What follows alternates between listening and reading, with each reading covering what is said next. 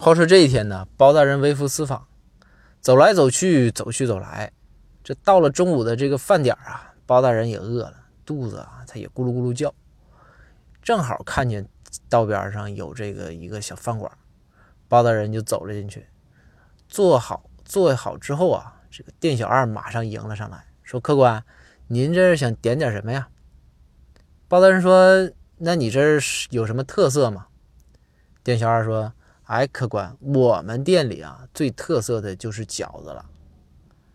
啊，包大人说：“那好，那饺子好，好，好，我也想吃了。这样，给我来个大份的。”